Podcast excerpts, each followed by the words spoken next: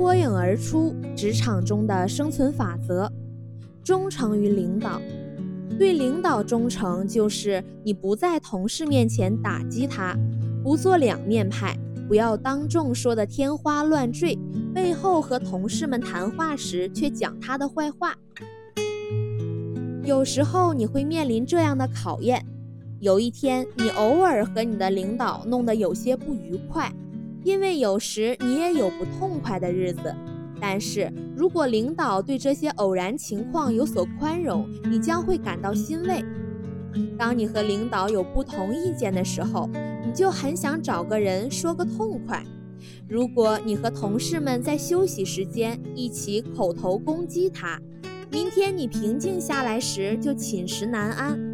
一些不愉快的话很难被几句恭维话抵消，因为坏影响会一直萦绕着。特别是在你激动时讲的一切更难消除。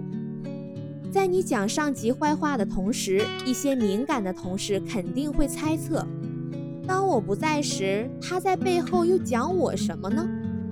另一种危险是，你的背后抱怨不会有人为你保密。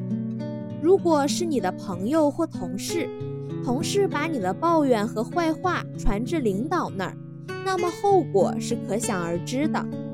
在办公室外面忠诚也同样重要，在公司外面不能批评你的领导，这种做法同样很危险。